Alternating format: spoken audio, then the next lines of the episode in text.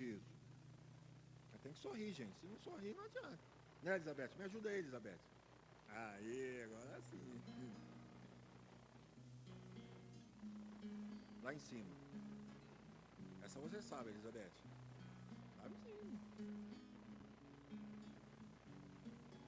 Quando uma tristeza cortar seu coração, não desanime, cante uma canção.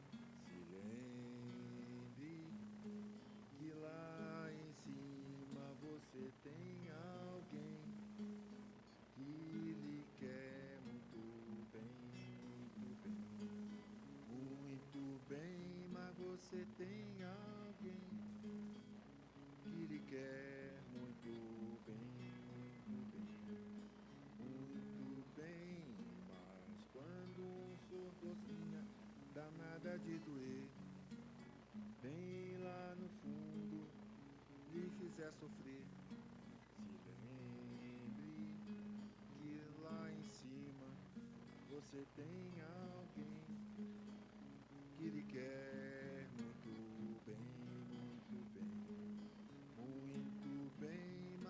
você tem alguém que lhe quer muito bem, muito bem, muito bem, mas ponha um sorriso em cima do seu rosto e deixe que as lágrimas lavem seu desgosto, se lembre que lá em cima você tem alguém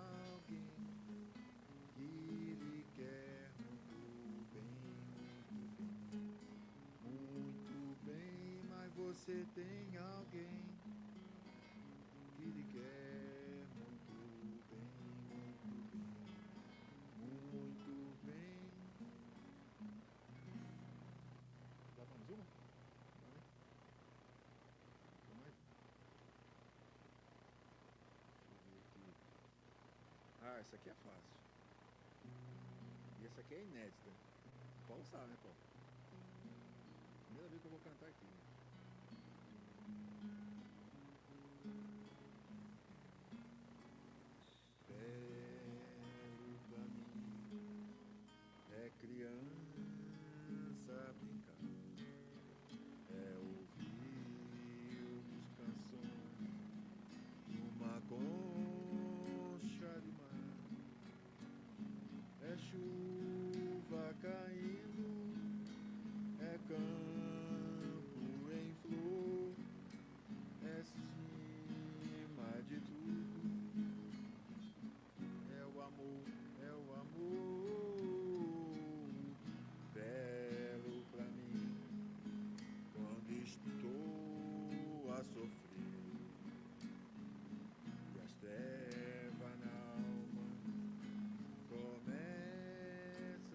começa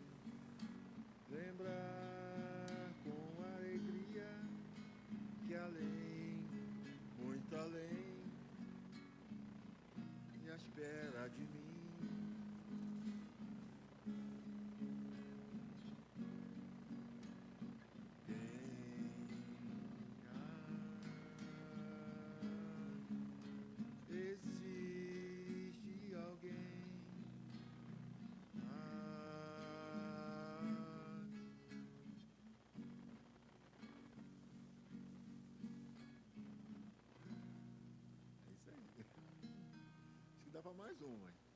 Vamos ver aqui a última, a última.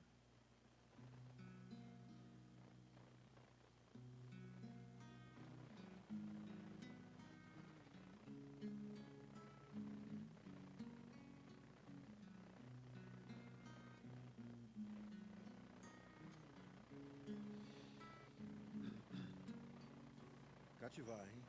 Há uma palavra bonita, já quase esquecida, vem nos lembrar. Contendo sete letrinhas e todos juntinhas. Cativar é amar, é também carregar um pouquinho da dor. Alguém tem que levar cativou, cativou, alguém. Laços forte criou. Responsável é você pelo que cativou. Oh, oh, oh, no deserto tão só, entre homens também, tentar cativar tudo de alguém cativou, disse alguém, laço forte criou. Responsável é você pelo que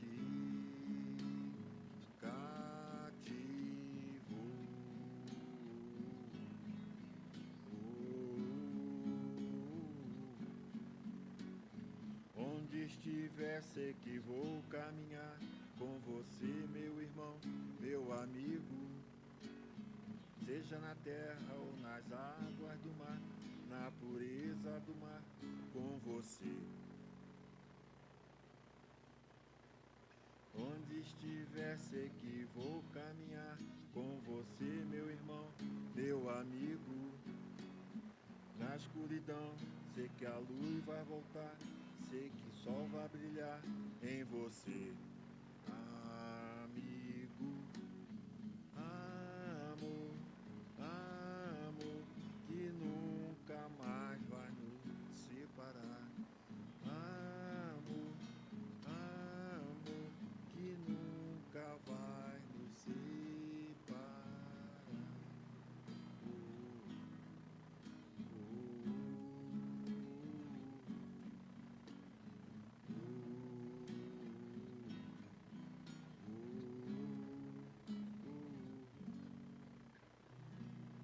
Coral tá meio fraquinho, mas dá pra levar, né? Só isso. As músicas que, que eu trouxe pra vocês cantar. Obrigado pela oportunidade. Boa noite a todos que nos assistem pelas redes sociais vinculadas à Casa de Atualpa e aos que comparecem a esse auditório para mais uma atividade. E hoje todos nós brindados por essa música que acalenta o nosso coração e que nos faz acalmar e nos tranquilizarmos para mais essa atividade da palestra. E para continuar a harmonização, é, escolhemos um livro, Bilhetes Fraternais de Espíritos Diversos. E, e a mensagem que foi é, selecionada para hoje tem o título Convite à Paz, que é do espírito que se chama Rodrigo. E Rodrigo inicia a sua mensagem é, com uma frase do Chico Xavier que fala: Plante amor e paz, e a vida lhe trará colheita de paz e amor. E ele segue a mensagem dizendo: Já aprendeste que a felicidade não é ainda deste mundo, quando se entende por felicidade a realização plena dos ideais superiores da alma.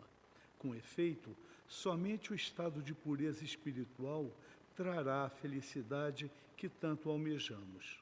Só a alcançaremos quando aprendermos a amar com o amor maior que o Cristo ensinou e viveu.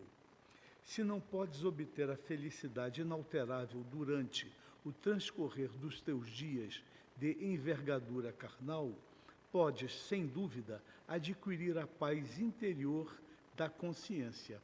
Para tanto, é necessário que não retardes a decisão de seguir com firmeza o caminho do bem, ajustando-te às leis divinas em teus pensamentos, palavras e atos.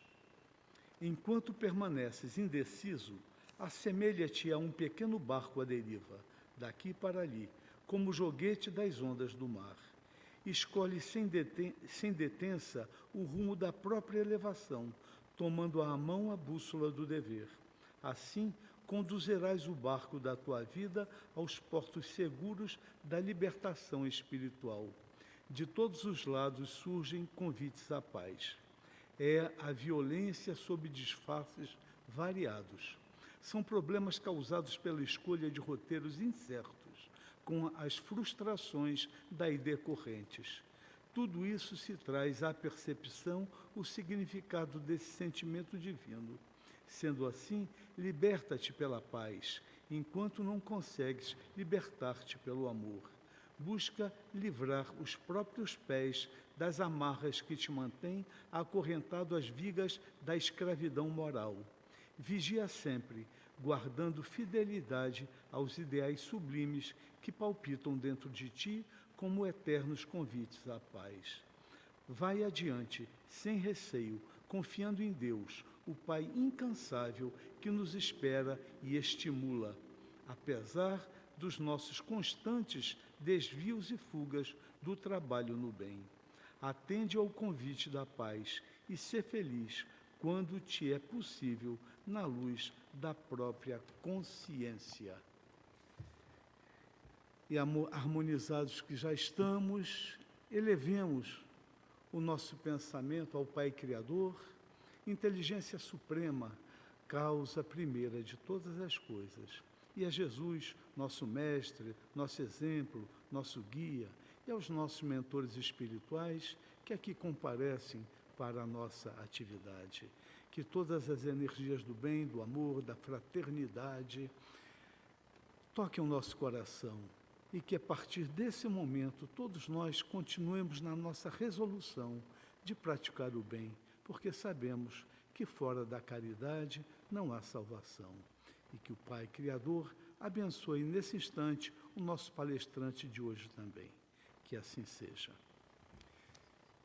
Meus amigos, hoje temos a grata satisfação de receber o nosso irmão de fé, Rodrigo Mendonça, que tem contribuído muito pela divulgação da nossa doutrina de consolação e de amor. Ele hoje nos brindará com a palestra que tem o tema Fraternidade, necessidade urgente. E convidamos o nosso irmão para assumir a, a tribuna e nos brindar com essa palestra.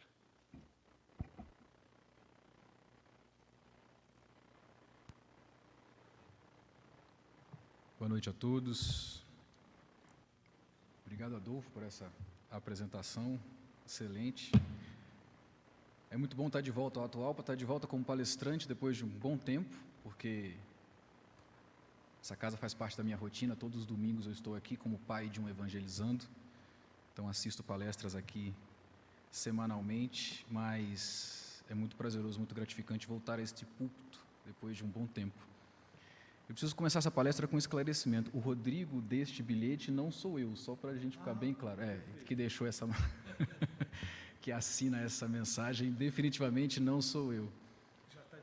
Já já está desencarnado e eu para fazer uma coisa dessa é muito estudo, tem que preparar, tem que várias fontes, várias vários livros, várias mensagens, várias palestras, vários vídeos que eu assisto para conseguir preparar uma reflexão para vocês.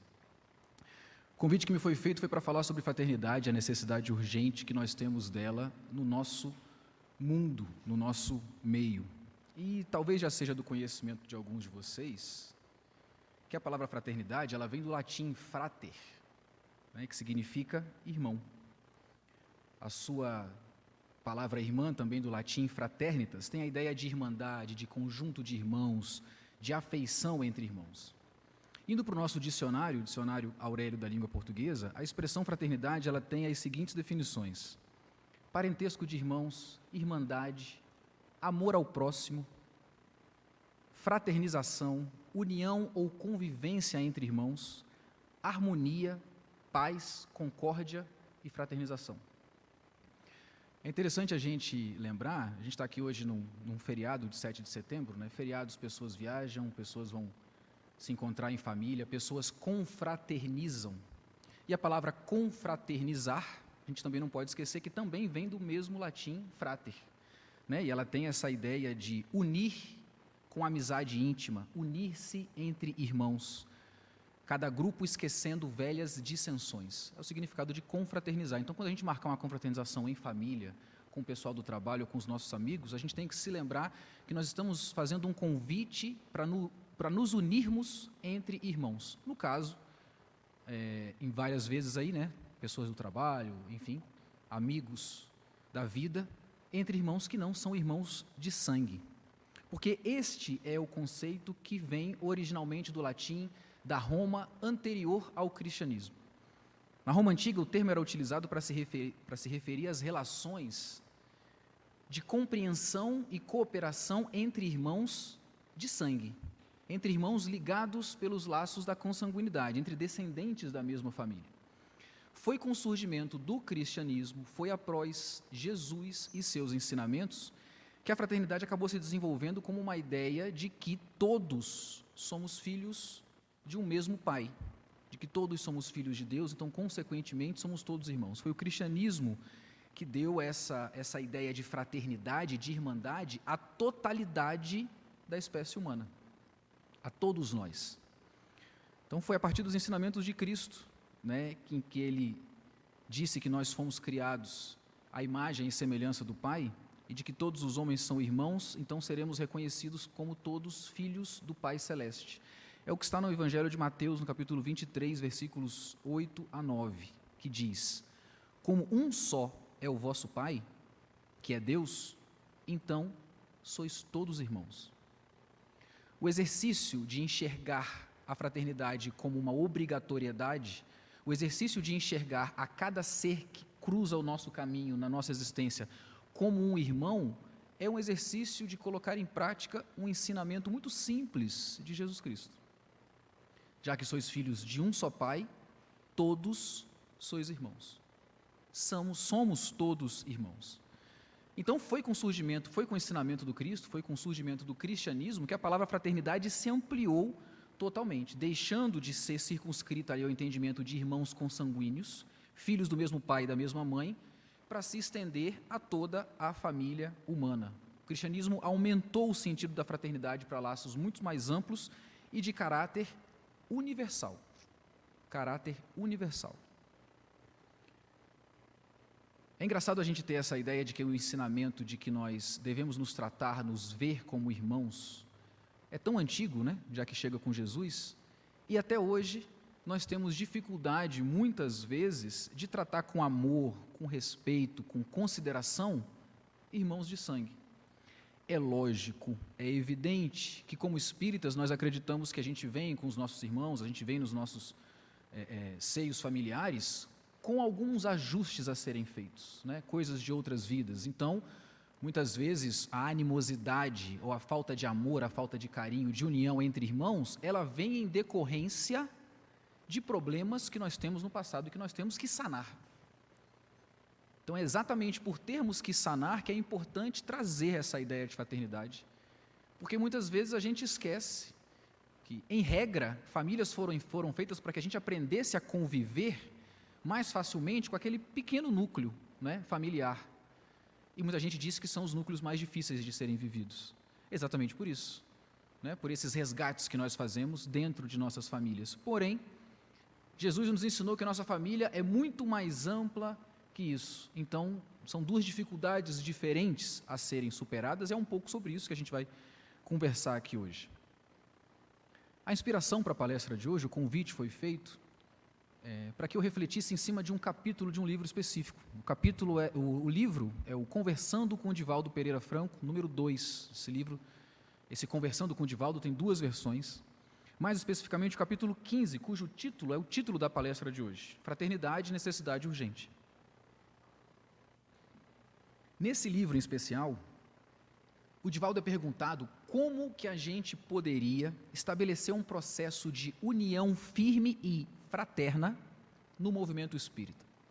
Vinha se discutindo aí problemas no movimento e tal, e Divaldo, como é que a gente faz para que os irmãos de ideal espírita sejam mais fraternos entre si?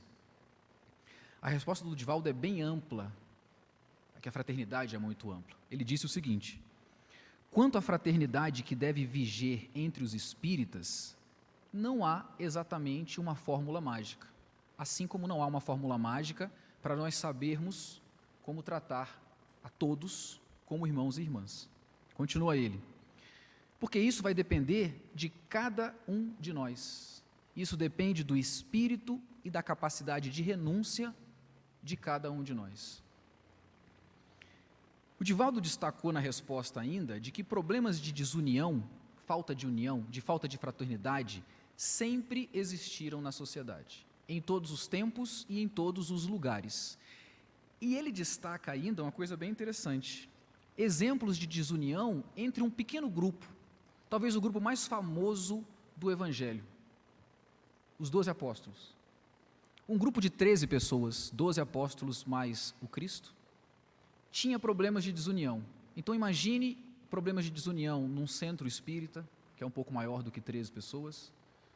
Talvez alguns centros tenham menos do que isso, né? A verdade é que seja dita, pode ser que tenham centros formados por 5, 6 pessoas. Problemas de desunião no movimento espírita, que é muito grande. Problemas de desunião num país, países, sociedades, famílias rachadas ao meio, por motivo que seja.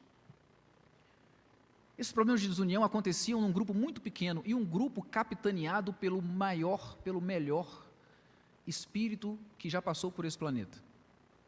Jesus entre eles, e eles tinham um problema de desunião. O Divaldo diz que o que importa para a gente, ao pensar sobre isso, é que a gente aceite as nossas divergências, porque elas existem e provavelmente sempre existirão. Só que o que é importante é que a gente, aos poucos, vá tentando diluí-las e não fazer delas pontos de separação e de litígio.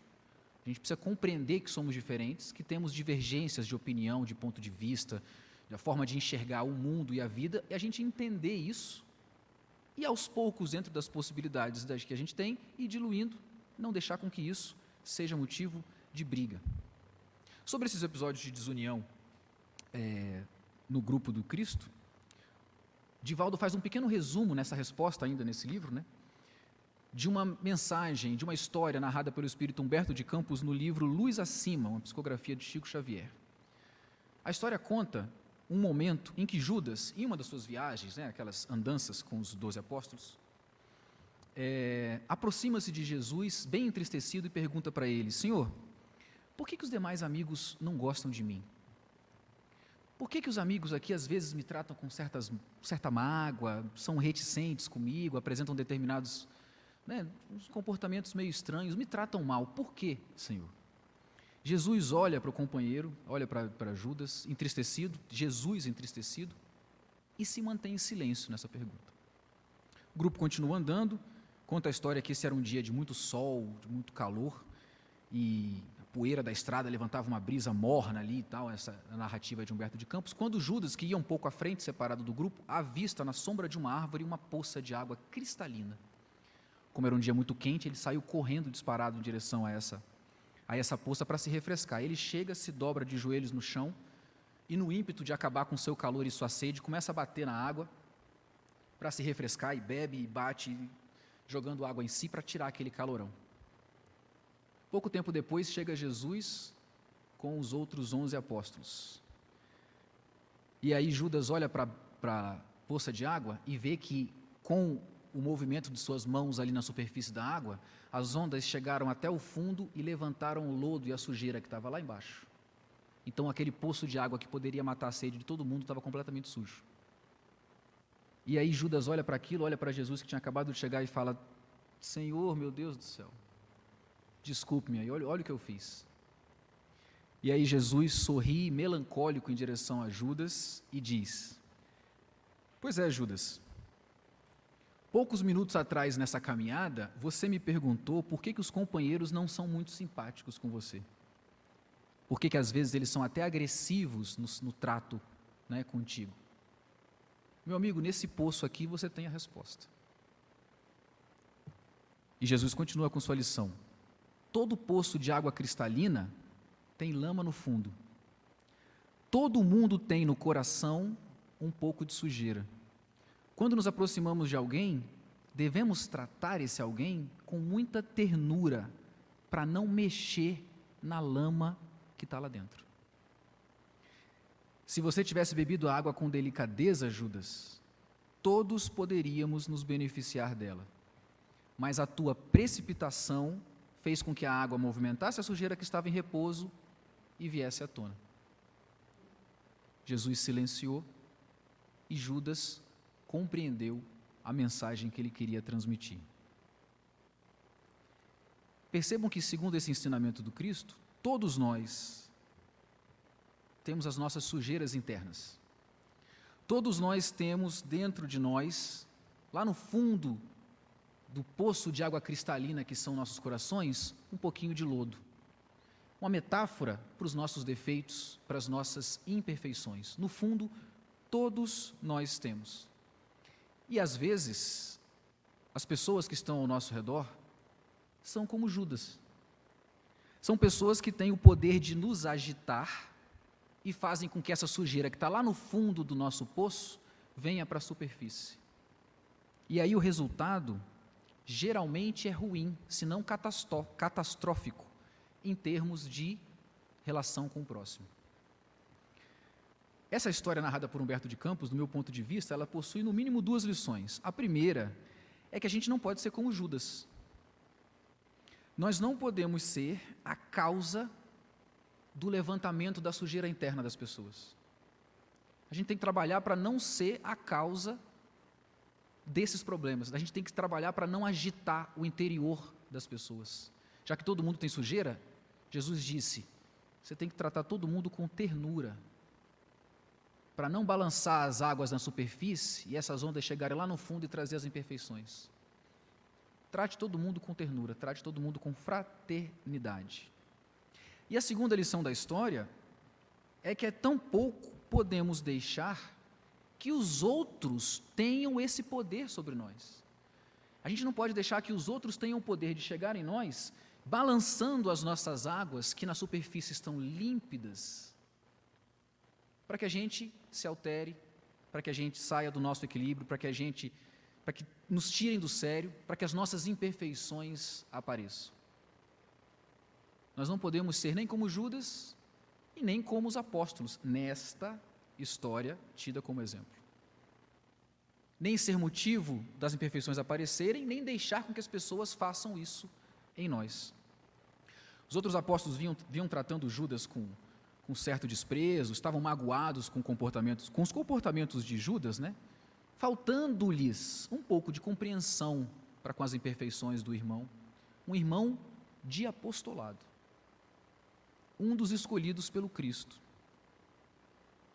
Pegando o exemplo dos outros apóstolos, enquanto nós tivermos imperfeições a serem trabalhadas, né, sujeitas a trabalho, a aprimoramento, a gente tem que ser vigilante para que ninguém chegue, se refresque nas águas dos nossos corações e nessa agitação tire o pior da gente. Porque a gente acha que são os outros que têm o poder de tirar o pior da gente, né? Mas já pensaram que se a gente fizer um trabalho de autoaprimoramento, de auto-melhoramento, de auto-aperfeiçoamento, não vai ter lodo para ser mexido? Feliz de nós quando nossas poças d'água, quando nossos corações, nessa metáfora, não tenham mais o lodo lá no fundo. Mas segundo Cristo, todos ainda temos, senão não estaríamos aqui.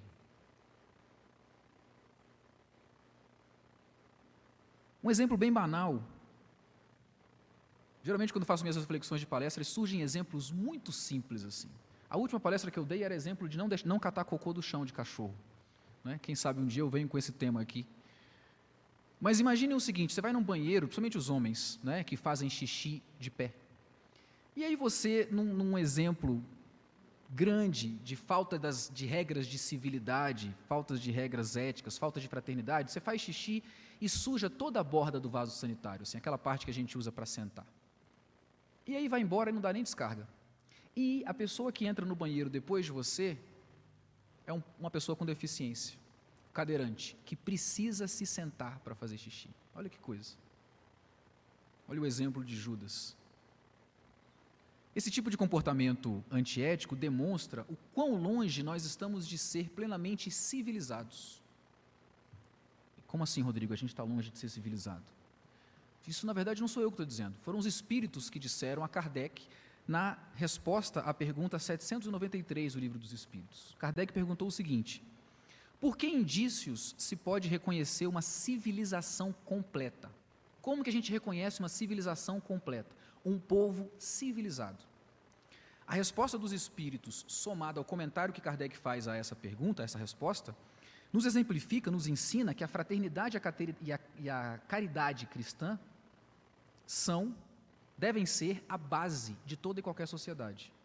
Os espíritos nos explicam o seguinte: vocês podem reconhecer uma civilização completa pelo seu desenvolvimento moral.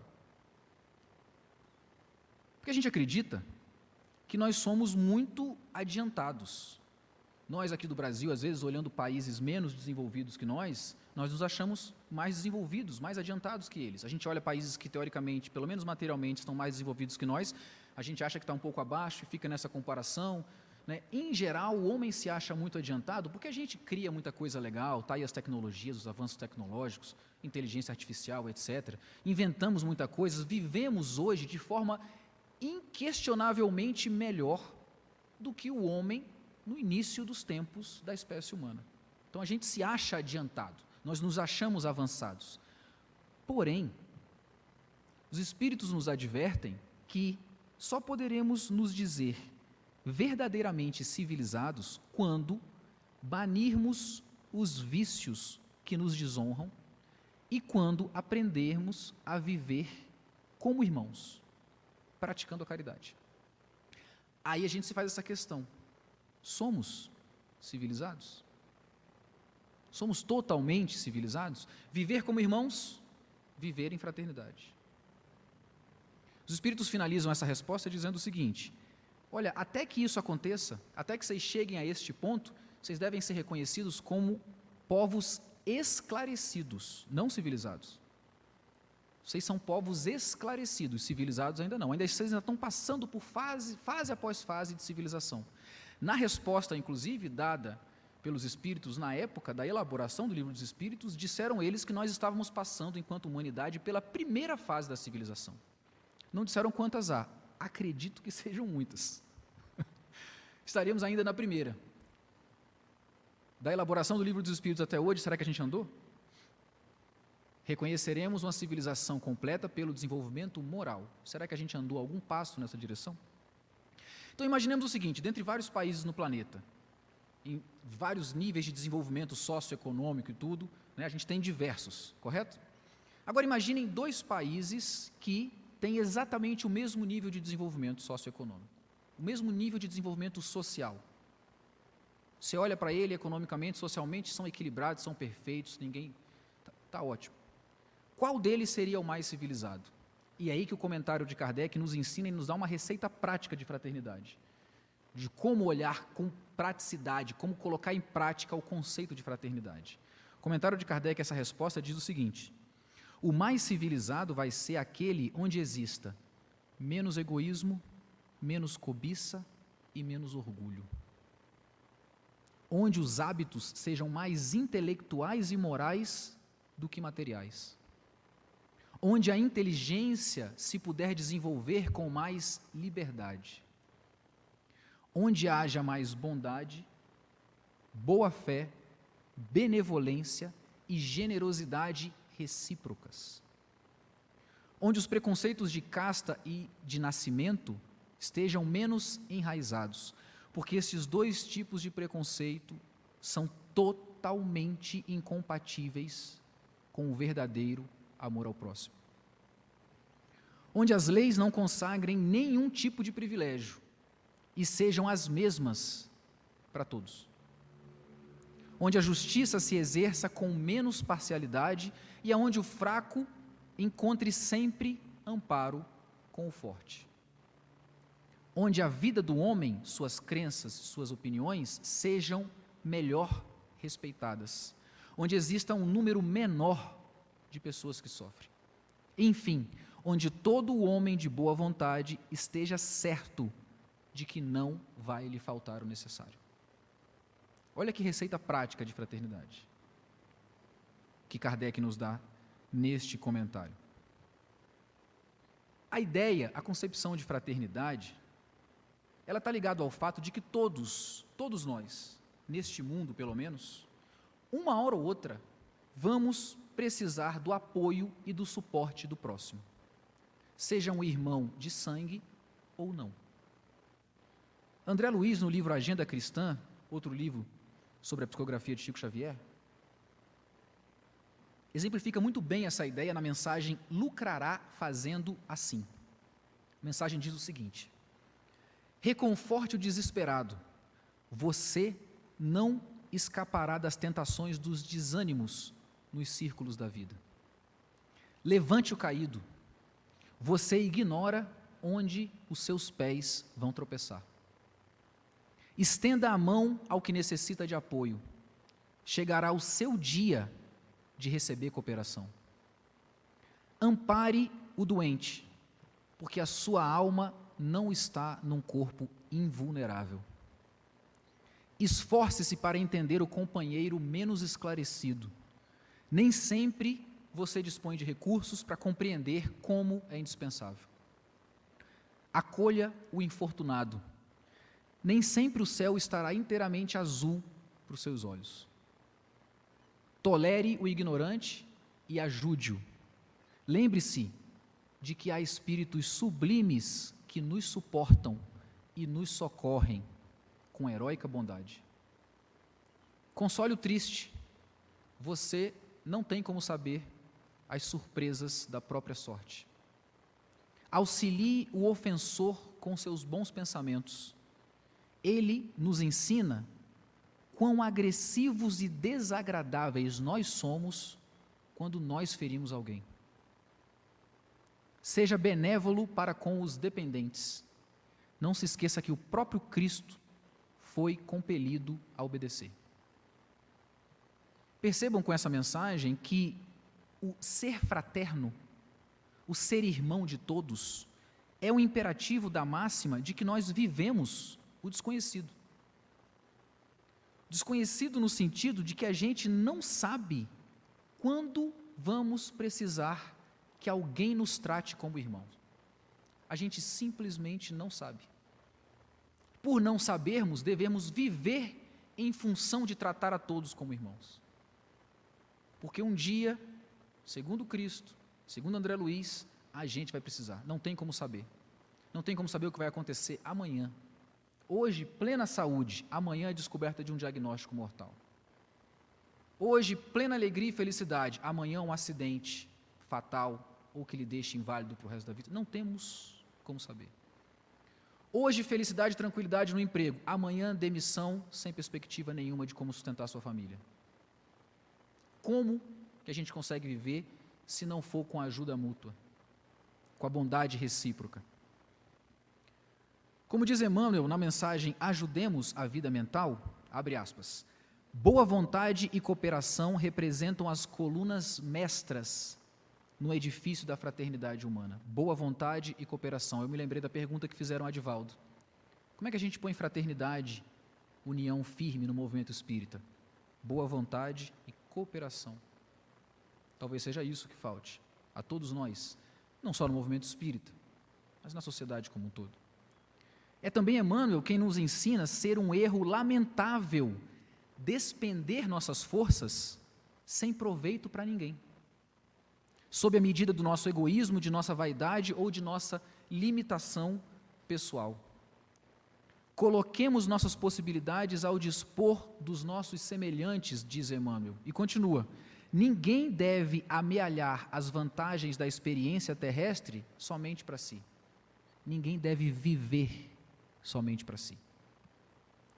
Cada espírito provisoriamente encarnado, provisoriamente no corpo que você está hoje, no círculo humano, goza de imensas prerrogativas quanto à difusão do bem, se ele ou ela persevera na observância do amor universal.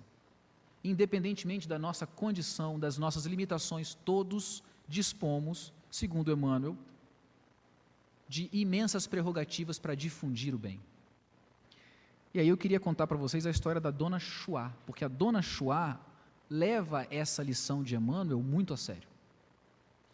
Dona Chua é uma senhora de poucos recursos do Rio de Janeiro, cujo encontro com uma voluntária da organização internacional Fraternidade Sem Fronteiras foi relatada num blog que eu encontrei.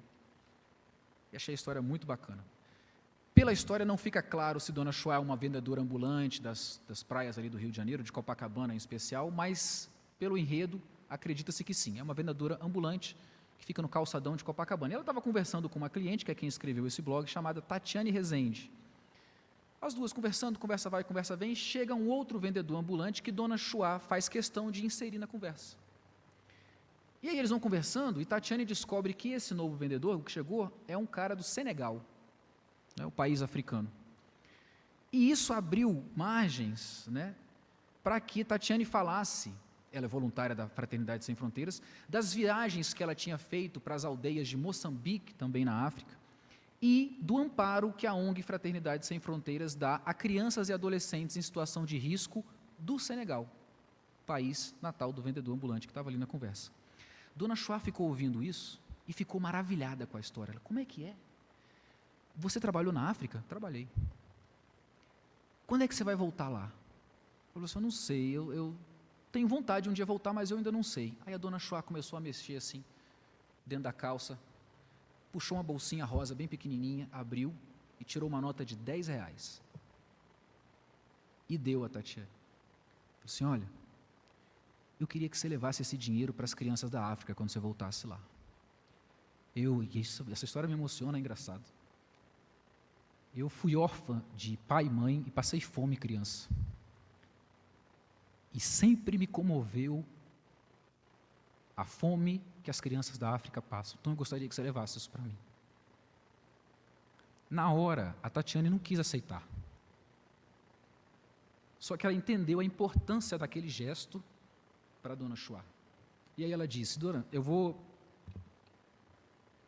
Daqui a um tempo eu vou fazer um grande bazar aqui no Rio de Janeiro e todo o dinheiro arrecadado nesse bazar vai ser para as missões da nossa ONG lá na África. A senhora pode ter certeza que o seu dinheiro vai estar, vai ser juntado a esse valor. Dona Jó ficou extremamente feliz e disse que confiava nela para que a sua ajuda chegasse ao destino, chegasse às crianças da África. E aí a Tatiane pegou o celular para anotar, até então elas não sabiam o nome uma da outra, pegou o celular para anotar o nome dela e ela disse: é, Eu me chamo Maria da Graça, mas pode anotar aí, Chua. É como eu sou conhecida, Dona Chua.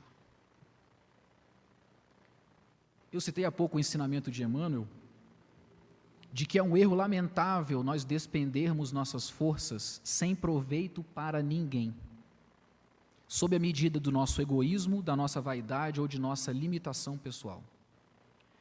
Percebam que Dona Chua não comete esse erro.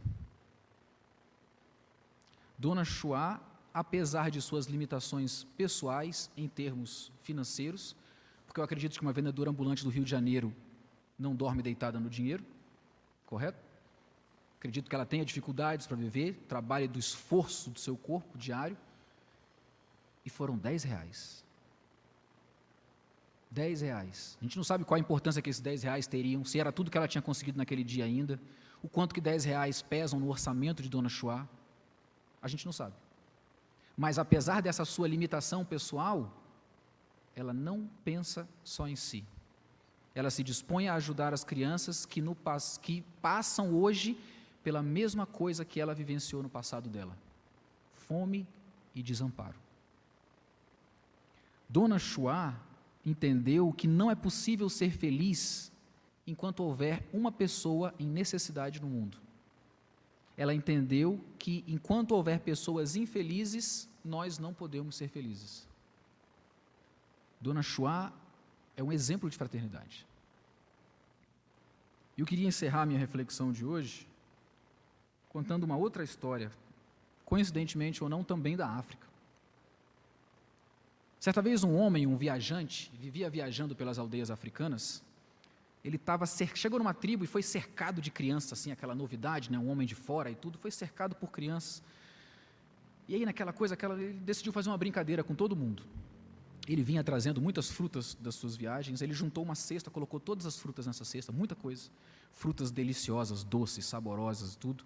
E aí ele foi e caminhou até uma árvore, a sombra de uma árvore, deixou a cesta, voltou com as crianças, falou assim: "Pessoal, vamos fazer uma brincadeira? Vamos fazer uma brincadeira?" A gente vai fazer uma corrida. Vocês vão partir daqui E quem chegar primeiro lá naquela cesta que está embaixo daquela árvore, vai ganhar a cesta e poder se deliciar com todas aquelas frutas deliciosas. Combinado? Todo mundo? Combinado. As crianças adoraram. E aí elas se enfileiraram para a corrida. E o viajante começou a contar: um, dois, três, já. Quando ele gritou já, as crianças todas se deram as mãos e foram correndo na mesma velocidade em direção à cesta de frutas. Consequentemente, elas chegaram lá todas juntas. Chegaram e celebraram a vitória, pegaram a cesta e começaram a dividir as frutas.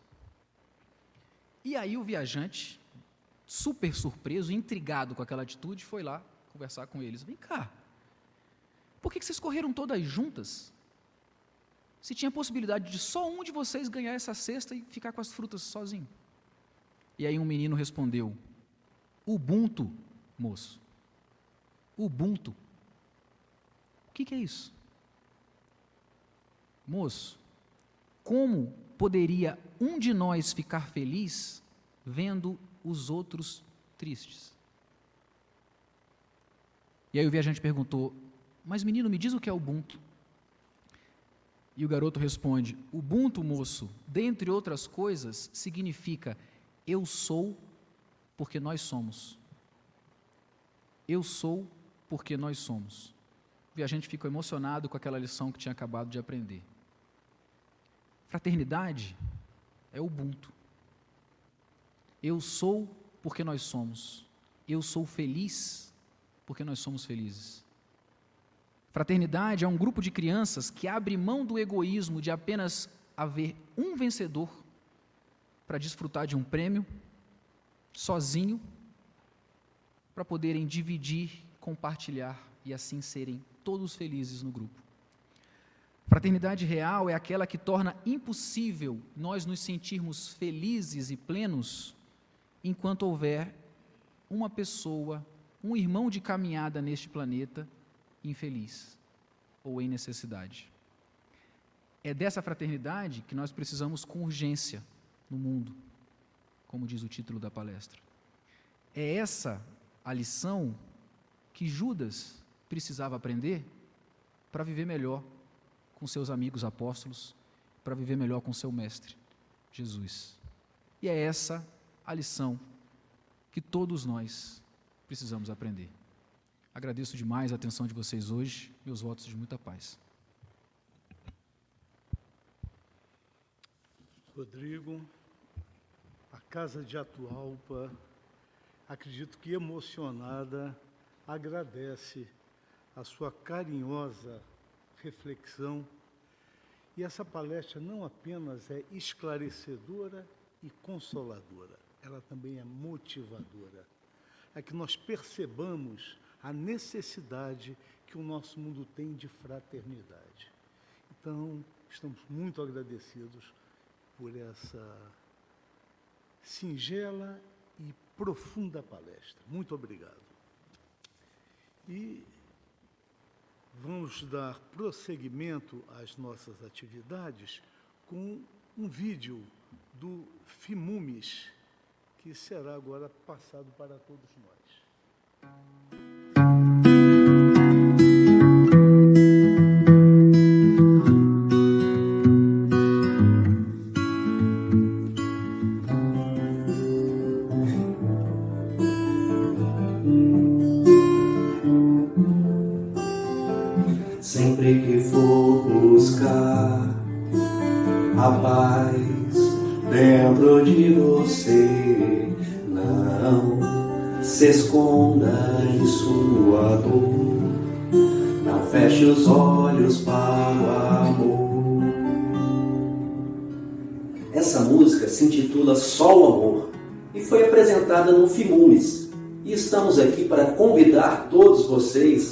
à apresentação do FIMUMES da edição 2023, que será realizada no dia 28 de outubro, no sábado, às 19h30. E se você ainda quiser escrever uma música, tem até o dia 10 de setembro para fazer a sua inscrição no site www.atualpa.org.br.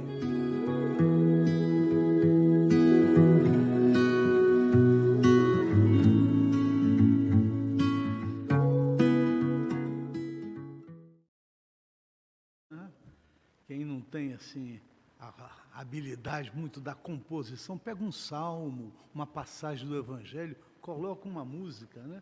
não precisa ser nenhum Chopin, mas venha se tornar uma pessoa fraterna. Vamos fazer essa casa ficar mais fraterna ainda. E vamos a alguns avisos. O primeiro dele é das cestas. Essas cestas tão necessárias aqui para casa, porque uma das atividades da casa espírita é essa promoção do bem comum. E as cestas básicas que a Casa de Atualpa entrega todo mês, não apenas a cesta básica, mas o produto de higiene para tantas pessoas que necessitam, é importante e precisa que você venha nos auxiliar. No site do Atualpa tem as maneiras que você poderá fazer é, esse ato de, de amor ao próximo. Uma outra atividade que a nossa casa, depois das férias, retornou é o auxílio jurídico. São pessoas, voluntários desta casa, que nos domingos, entre as 10h15 e 11h30, aqui na casa, fazem um, assessor, um assessoramento, prestam alguma assistência jurídica. Então, mais uma atividade. E o último, sem esgotar tudo que essa casa faz, é o convite para que vocês participem do concurso A Doutrina Explica. E as inscrições vão até o dia 10 de outubro de 2023. É, a atividade nossa é um, uma notícia que sai no jornal, você dá uma, uma visão espírita em três laudas e vem participar. Você será assessorado aqui pela casa também, envia. O, o site do Atualpa tem todas as explicações também para esse, esse concurso tão importante para todos nós. Né? Vamos sair da inteligência artificial, vamos para a nossa inteligência, vamos desenvolver essa capacidade da escrita, é muito importante para todos nós. Feitos os avisos, vamos à nossa prece. Essa prece, é, é, é, bom fazer a prece, mas dá vontade da gente continuar aqui na casa, né? ouvindo música, ouvindo reflexões, nos congregando, né? nos tornando mais fraternos uns aos outros. Mas temos que encerrar. Então vamos pedir ao nosso Pai Criador, ao nosso Mestre Jesus, que dê paz ao nosso coração. Que nós possamos, Senhor, sermos tocados pela tua mão de amor e nos tornarmos mais fraternos uns com os outros, Senhor. Que moralmente possamos caminhar, Senhor, porque sabemos que o objetivo da nossa doutrina é a elevação moral da humanidade, essa reforma íntima que fazemos a todo instante para nos tornarmos pessoas melhores, Senhor conforte o nosso coração, nos fortaleça na vontade de sermos melhores hoje do que formos ontem. Muito obrigado por tudo. Abençoe essa casa, essa casa de atual, Senhor. Que assim seja, graças a Deus.